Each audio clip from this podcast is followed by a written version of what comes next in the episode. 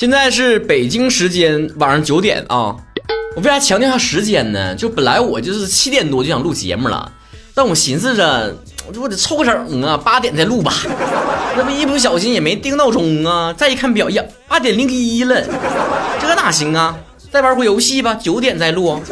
幸好这回我时间掐的比较准，再晚一点呢，邻居就要砸墙警告了。跟我一样总怀疑自己有强迫症的，大家伙可以看一看啊。比如说你是不是经常担忧自己会丢什么钱包啊、钥匙啊？反正现在门都是密码锁了，都是移动支付了，这玩意儿也不用丢了。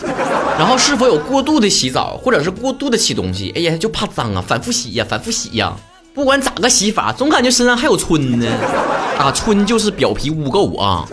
反正今年自打疫情呢，我就有这毛病，就是一回家呢开始洗呀，用洗手液先洗洗手啊。后来合计不行，再拿那个免洗的再再重新消下毒。后来合计我这脸是不是也暴露在空气当中了？万一有人打个喷嚏啥 传染我呢？洗个脸吧。哎呀，我围脖我也没带呀，我是不是得顺便把脖子擦擦？哎，我刚才脚踝是不是也性感的露出来了？那我是不是洗个脚？哎，算了，洗个澡吧。做一件事儿必须反复的检查才能放心，或者是是否有一些事情你必须反复去做，或者有什么想法必须反复的去想。生活中一些小细节也是啊，比如说你这个牙膏啊，必须得从尾巴一直挤呀挤呀挤干净的，一点膏体都没有的时候你才撇了。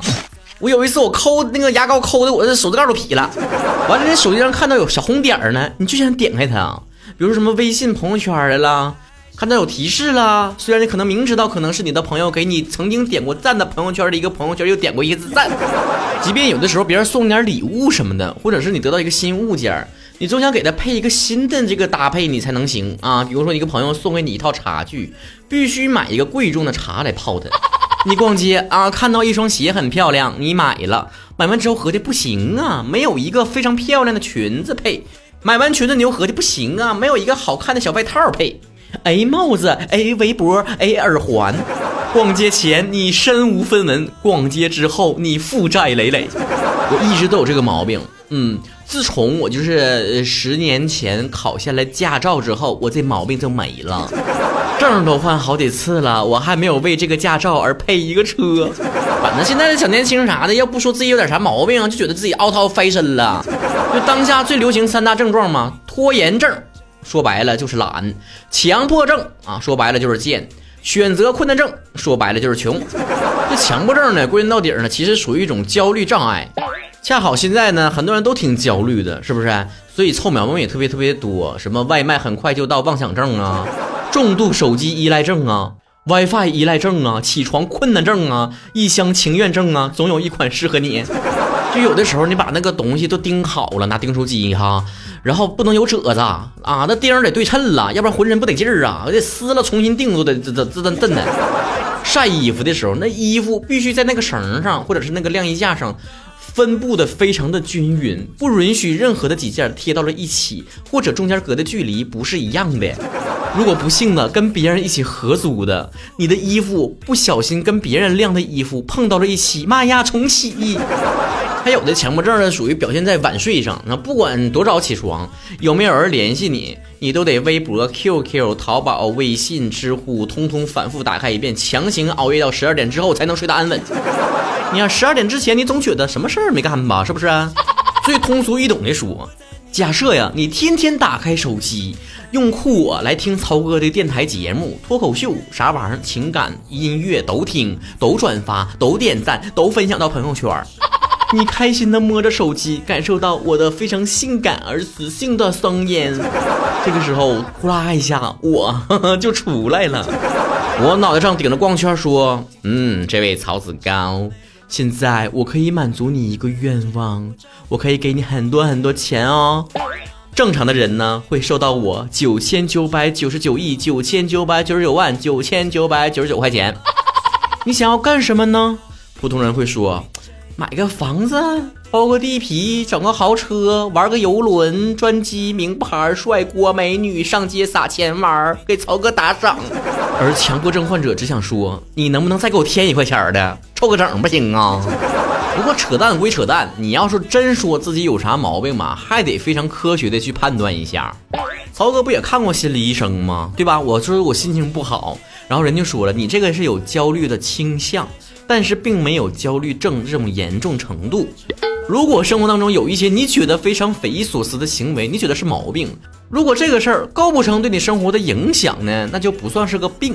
当然，这个判断的标准非常多啊，我只记住了这么一个最好理解的一句话，我听明白咋回事了，就好像说呢，你感冒呢是感冒，那是得病了。但是你只是打个喷嚏，那是有一个感冒的症状，但还没构成感冒。星是什么狗毛进你鼻子里刺挠，你就打个喷嚏，也星是这样。这么说，强迫的现象程度比较轻，持续时间比较短，不引起明显的焦虑的这种，都属于正常现象。那强迫症咋的呢？首先呢，要证明你患上强迫症，要有两点：一个，强迫性思维啊，指挥之不去的这种念头。第二个强迫性的行为指的是反复发生的特定行为，要想进一步确认呢，还得满足几个条件啊，就是一个伴随这种念头，你产生这种焦虑的、抑郁的这种情绪；第二个导致你生活产生了混乱。说一千道一万呢，就是你平时总说自己有强迫症，必须熬到九点再录节目，不要为自己懒惰找借口了。啥强迫症啊？如果你自己认真的觉得自己有什么问题的话，还是要寻求医生的这种帮助。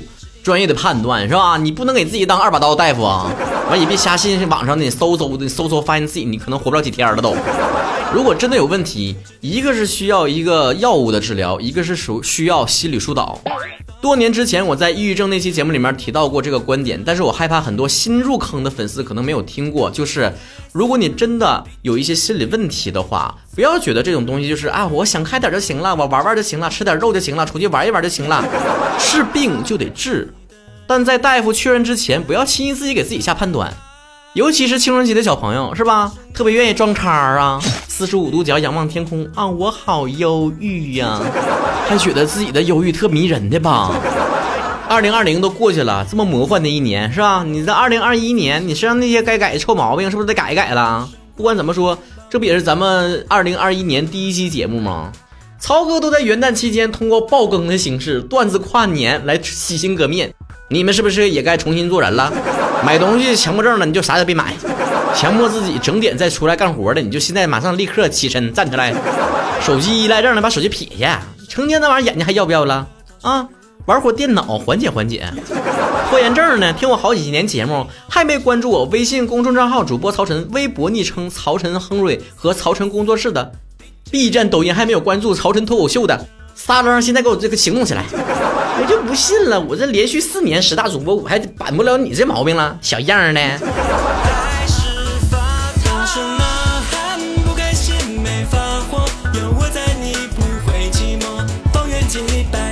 有